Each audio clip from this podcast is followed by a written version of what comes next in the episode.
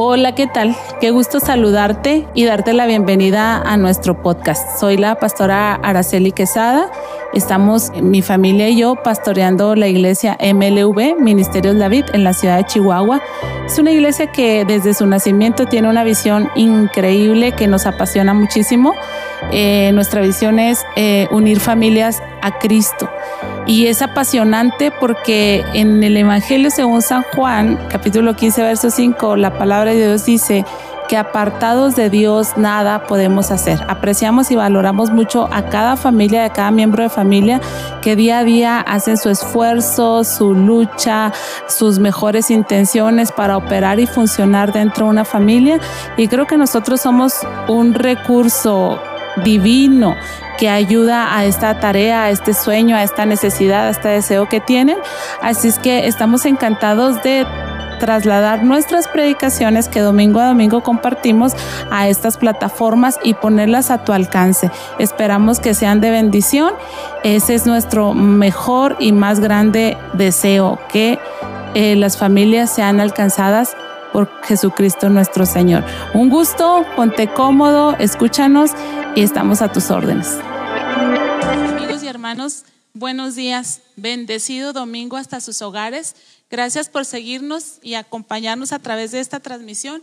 Bendicen muchísimo nuestras vidas. Amén. Qué gusto de veras tenerles con nosotros.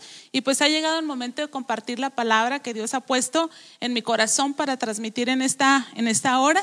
Y vamos a, ver en esta mañana un versículo en la Biblia que está en el Evangelio según San Juan, capítulo 13, versículo 23, aunque voy a leer 21, 22 y 23. Pero les platico que voy a eh, iniciar este domingo una serie eh, que se llama Cerca de Jesús. Y esta serie tiene como finalidad ver la experiencia y el resultado de cuatro de los apóstoles de nuestro Señor Jesucristo, cuál fue su experiencia al estar cerca de Jesús con la intención de motivar a que en este tiempo que estamos tan lejos de, tal vez estamos lejos de planes, estamos lejos de proyectos, estamos lejos de personas, estamos lejos de actividades y, esa lejanía con todo eso tal vez sea el, motivo, la motivación suficiente para que busquemos más estar cerca de nuestro Señor Jesucristo. Y pues hoy vamos a revisar un poquito, un poquito porque realmente es profundo, es poderoso pero vamos a revisar un poco la experiencia del apóstol Juan estando cerca del Señor Jesucristo. Y entonces en el Evangelio según San Juan, capítulo 13, versículo 21, dice la palabra de Dios en el nombre del Padre y del Hijo y del Espíritu Santo. Habiendo dicho Jesús esto, se conmovió en espíritu. Estaba hablando de la traición. Dice, y declaró y dijo, de cierto, de cierto os digo, que uno de vosotros me va a entregar. Entonces los discípulos se miraban unos a otros, dudando de quién hablaba. Y uno de sus discípulos, está hablando eh, Juan, el apóstol, en tercera persona y dice, y uno de sus discípulos, al cual Jesús amaba, estaba recostado al lado de Jesús. La cercanía del apóstol, del discípulo Juan a Jesús, le dejó esta transformación, este testimonio, esta impresión en su vida y en su corazón, y él se declaraba como el apóstol, como el, el discípulo que Jesús amaba. Padre, Bendícenos en esta hora, Señor, a través del consejo de tu palabra. Los corazones, Señor, están mirando a ti, Señor, por una palabra de vida para ellos, Dios. Bendícelos, Dios, en donde quiera que se encuentren, Señor, y glorifica tu nombre, Señor, porque no solamente de pan vive el hombre, sino de toda palabra que sale de la boca de Dios. Padre, en el nombre de Jesús oramos a ti, estamos en tus manos. Amén y amén. Pues si se puso de pie, Póngase cómodo, siéntese, esté a gusto. Espero que tenga cuidado de evitar cualquier situación de distracción porque estamos escuchando la palabra del Señor en esta, en esta mañana. Bien, entonces, este, esta serie, este tema que vamos a abordar se llama Estar cerca de Jesús. Solamente quiero ilustrar algo porque hay personas que están cercas pero están lejos y hay personas que están lejos y puede ser que estén cerca. Supongamos que este púlpito, esta mesita es Jesús y hay personas que aparentemente estamos cerca a Él, pero esta es nuestra cercanía. Es decir, si estamos en la iglesia, si somos parte de su iglesia, si somos parte del cuerpo de Cristo, si tenemos una Biblia, si vemos predicaciones, pero nuestra mirada y nuestro corazón está hacia otro rumbo. Estas personas que están cerca y no cuidan de estar cerca en esta intimidad, en esta relación, tienen el riesgo de algún día ir hacia donde su corazón ha estado interesado por mucho tiempo. Pero hay otras personas que tal vez están lejos, y, pero su mirada está hacia Jesús, su corazón está sensible hacia Él. Tal vez seas tú uno de ellos que estás lejos, que no perteneces a una iglesia, que no te congregas, que no has tenido un encuentro con el Señor, pero tu corazón, tu mirada está interesada en Jesús más tarde que temprano, estará cerca de Él. Amén. Entonces quiero primero que nada este, hablar un poquito de este discípulo que fue transformado por el amor de Dios, ¿cómo era él? Este, ¿Cuál era su situación de vida, su condición? Los evangelios registran que Juan era un eh, pescador, hijo de Zebedeo, tenía un hermano, Jacobo, ambos se dedicaban a la pesca y Jesús posó por ahí y los llamó y dice los evangelios que ellos dejaron sus barcas y dejaron a su padre e inmediatamente le siguieron. Me encanta a mí que el Señor no se preocupa por quién, quién es el que está cerca de Él, sino que Él quiere que, que quien sea, que el que escuche su voz, que el que escuche su llamado, se acerque a Él y en esa cercanía seremos transformados. Y Juan fue transformado.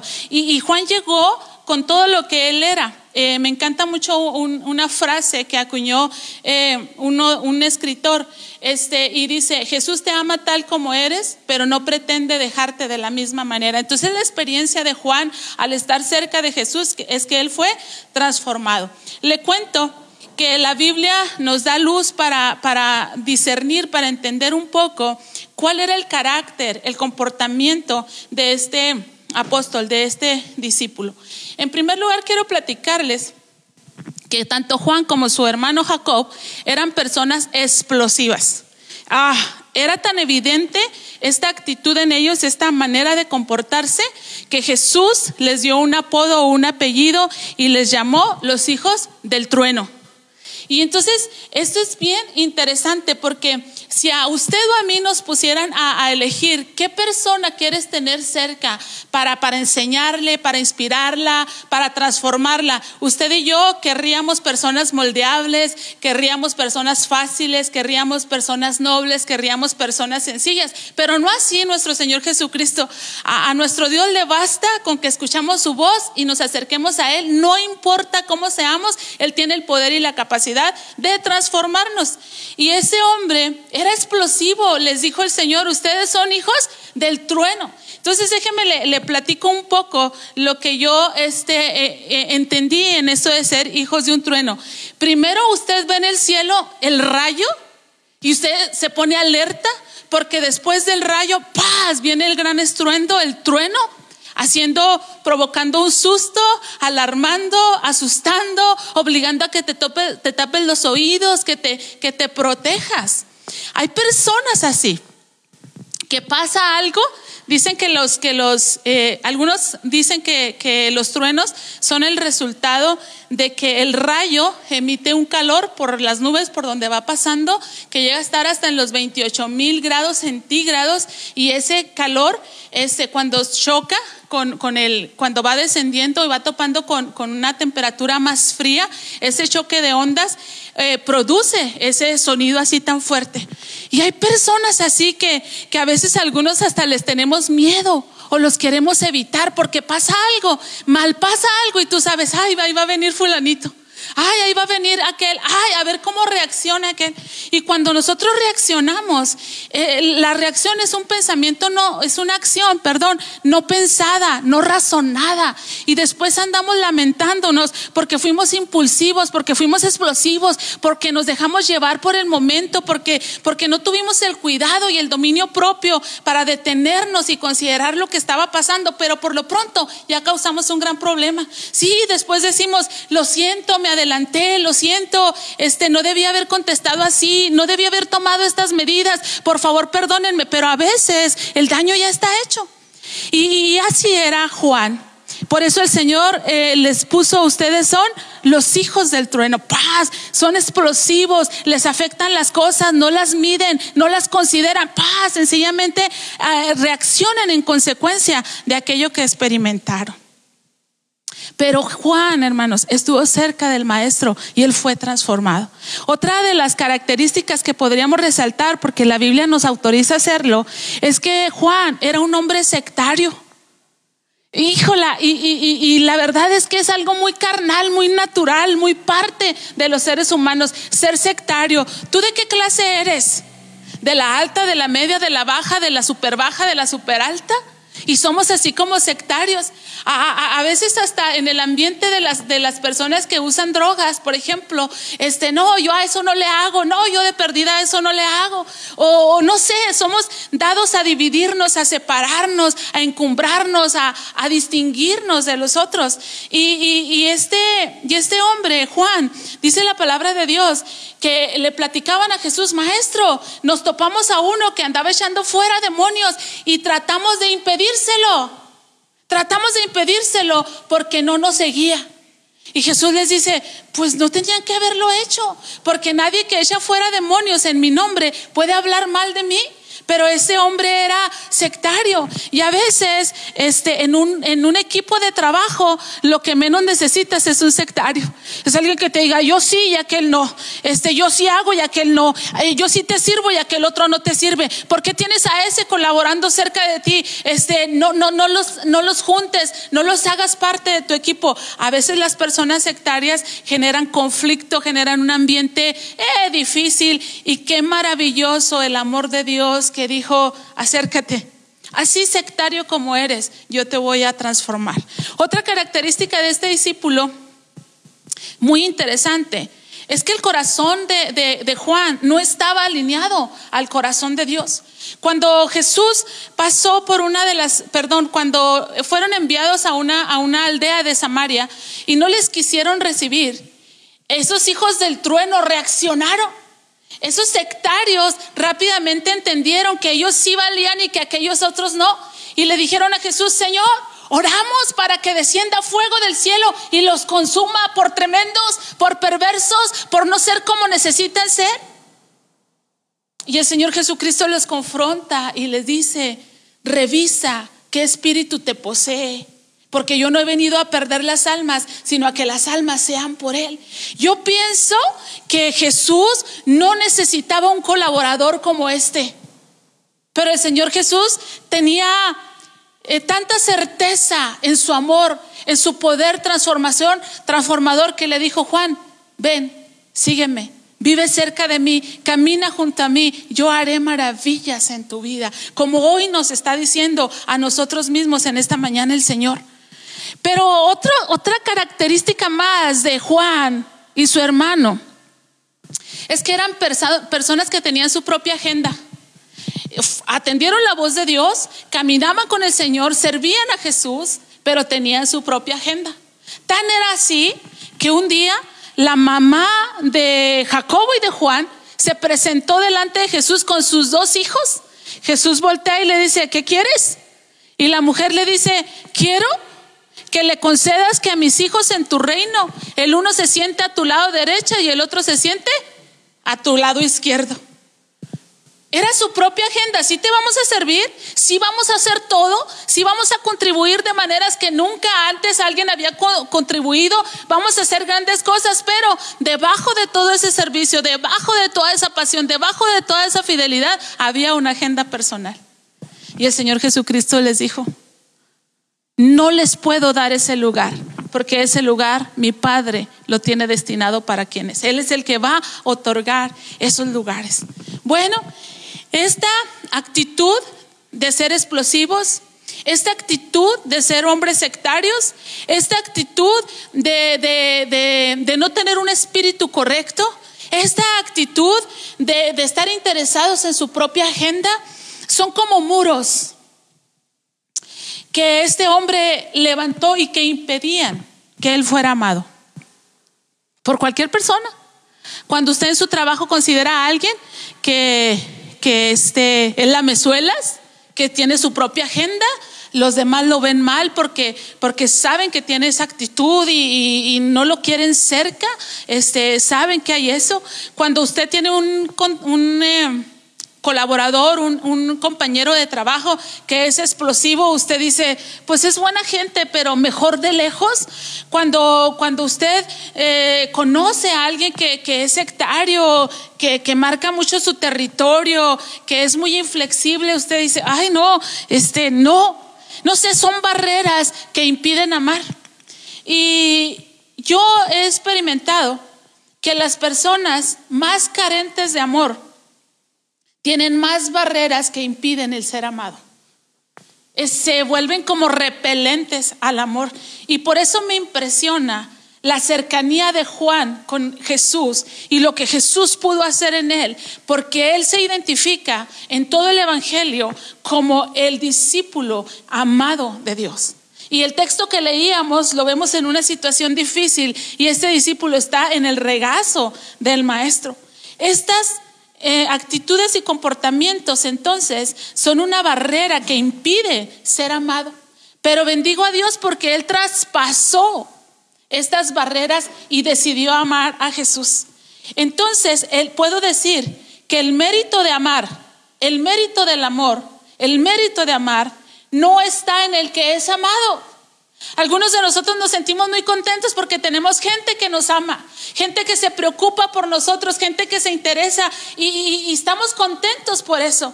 Pero realmente el mérito del que es amado no está en él, sino en el que ha decidido amarlo, porque perfectos no somos. Entonces, qué maravilla saber que el Señor, Dios Todopoderoso, puede brincar cualquier barrera, esas actitudes que no son propias, que no agradan, que no ayudan, ni siquiera a las personas que nos ven, cuanto más a Dios que conoce el corazón y la intención. Pero Dios va más allá de ellas porque Él ha decidido amarnos. De hecho, esta comprensión la tuvo precisamente este apóstol.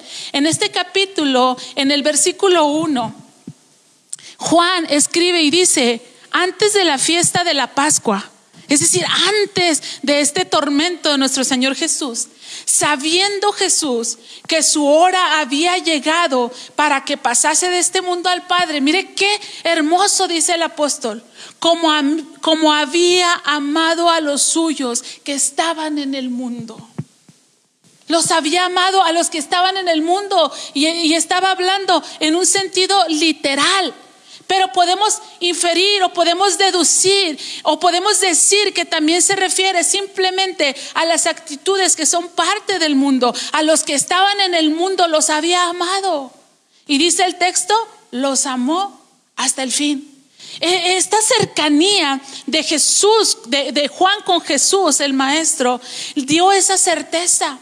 El Señor Dios Todopoderoso ha decidido amarnos más allá de nuestros pecados, de nuestras flaquezas, de nuestras debilidades.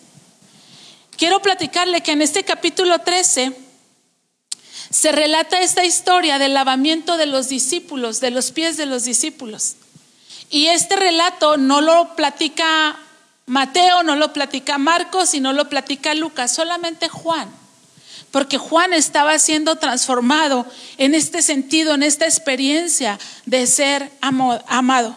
Y entonces me impresiona mucho que él lo haya e-, escrito y que, que se haya quedado ahí como una referencia, como un testimonio de decir, vi yo en el Señor tal amor con el que me amó a mí que me impresionó y me impactó tanto que a partir de allí, de esa cercanía, de esa relación, de ese encuentro, de esa experiencia, yo me he convertido en el discípulo del amor. Y lo vemos que antes de, esta transformación era sectario y quería impedir que alguien predicara, que alguien echara fuera a los demonios. Y lo vemos por allá en las cartas diciendo, estos se fueron porque no eran de nosotros sin más, sin más problemas. Estaban con nosotros, pero no eran de nosotros. Por eso se fueron. Lo vemos en las cartas diciendo, no tengo mayor gozo que este, que mis hijos anden en la verdad. Es decir, más allá de imponer, convirtiéndose en una persona que inspiraba a otros. Sin duda, amados, el fanático el intolerante, el impaciente, no era candidato para ser el apóstol del amor. Pero tres años en la compañía de Jesús, tres años conviviendo con Jesús, tres años transformando eh, Jesús su vida. Él lo transformó de un fanatismo a un hombre maduro y equilibrado. Este hombre, este discípulo, fue transformado de ser el hijo del trueno al apóstol del amor. Rick Warren tiene un libro que se llama Una vida con propósito y tiene 40 lecciones, 40 apartados. Y si lees ese libro, en 40 días sufres una transformación porque hay un entendimiento tremendo acerca de, temas importantes en la vida de la persona. Lo menciono porque se extendió la, la cuarentena, porque se extendió tu agonía, porque se extendió tu ansiedad, porque se extendió tu incertidumbre, porque, porque se extendió. ¿Y qué vamos a hacer en este tiempo? Es un tiempo para que estemos cerca de Jesús, más cerca que nunca, porque como lo decía al principio, tal vez has estado cerca de esta manera. Si vienes a la iglesia, pero caminas en tus proyectos, si tienes la Biblia y la lees, pero te manejas en tus propios pensamientos. Eh, perteneces a una comunidad, pero estás comprometido con otras 20 comunidades más, es tiempo en, este, en, este, en esta etapa de nuestras vidas, es tiempo que estemos más cerca de Jesús. ¿Por qué no aprovechamos el tiempo? Este tiempo en el que hemos quedado lejos de los planes, de los proyectos, de las personas, de los intereses, para estar más cerca de Jesús y ser transformados. Hay cosas que necesitan ser transformadas en nuestras vidas, que necesitan ser cambiadas. Finalmente, el Señor Jesús se está preparando para Él una iglesia que sea pura y sin mancha. Debemos de aprovechar entonces este tiempo para ser transformados. Ser amados, amigos y hermanos, es una motivación muy poderosa. Quiero concluir con esto. Una anécdota personal. Eh, en mis 19, 20 años, trabajando en un jardín de niños, había un niño, un niño difícil, un niño que molestaba a otros, un niño de esos que tú veías venir y decías, ay no, no puede ser ahí viene otra vez. Y, yo estaba teniendo una lucha con él, me hacía la vida difícil.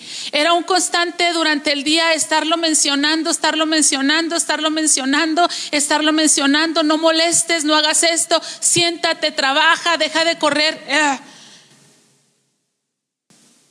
Y un día en la hora de recreo andaban jugando los niños y él lastimó a otro niño. Ya no pude más y fui y lo tomé de la mano y le dije, estás castigado y vine y lo senté conmigo en un arenero donde yo estaba sentada. Cuando yo estaba ahí sentada, yo estaba tan enojada con ese niño. Ah, ser maestra sería fácil sin estos niños. La vida sería más fácil sin esto y aquello. Pero quiero decirle que ese niño empezó a tocar mi, mi pierna. Y cuando él empieza a tocar mi pierna, el Señor me habla acerca de lo que yo estoy haciendo mal. Lo estás rechazando. Lo estás rechazando. Y cuando rechazamos, hacemos que la otra persona se comporte mal. Pero ser amado es una motivación poderosísima.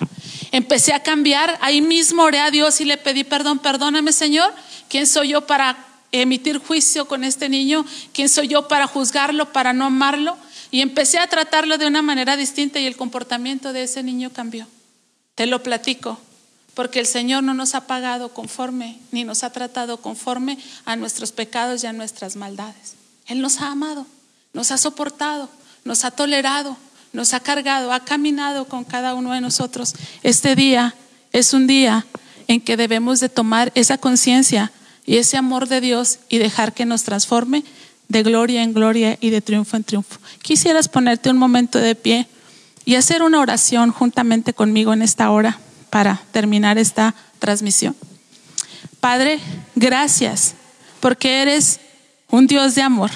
Tu palabra dice en el Evangelio de Juan capítulo 3 versículo 16, de tal manera amó Dios al mundo que ha dado a su Hijo unigénito para que todo aquel que en Él cree no se pierda, mas tenga vida eterna. La experiencia de Juan fue de transformación, de sanidad, de libertad, de perfección. Aleluya. Alguien que se sabía no amado, no querido. De pronto la Biblia registra el discípulo que amaba a Jesús. El discípulo que amaba a Jesús, el discípulo que amaba a Jesús, el discípulo que amaba a Jesús. Señor, permítenos en este tiempo dejar de angustiarnos y de afanarnos, Dios. Porque algunos aún ahí en la quietud estamos indignados, afanados, mortificados. Permítenos aprovechar los días con sabiduría y estar más cerca de ti, porque necesitamos transformados, necesitamos ser transformados. Tendremos que decir al final de esta pandemia, sobrevivimos, resistimos y aprendimos lo que Dios quería que aprendiéramos. Dios te bendiga, hermano.